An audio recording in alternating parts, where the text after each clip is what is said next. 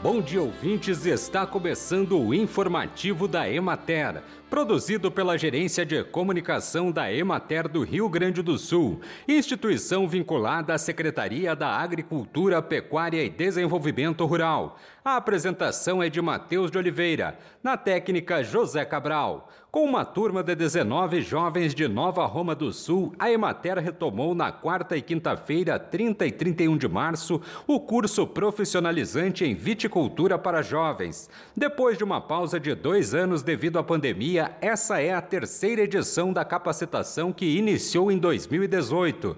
Neste primeiro módulo, as aulas acontecem no Centro de Treinamento de Agricultores de Nova Petrópolis para que o grupo possa se conhecer e se integrar. Os próximos cinco módulos do curso de um dia cada serão realizados em propriedades dos jovens participantes. 70% das aulas contarão com desenvolvimento de práticas, onde os próprios alunos, após explanação e demonstração, irão treinar visando a capacitação efetiva. O curso vai abordar a fisiologia vegetal, escolha e preparo do solo, correção da acidez e fertilidade, plantio correto da muda, tipos de enxertias, construção de de estruturas do vinhedo, condução e manejo das plantas, identificação e controle de pragas e doenças, irrigação e fertirrigação, manejo das plantas em ambiente protegido, colheita e vinificação.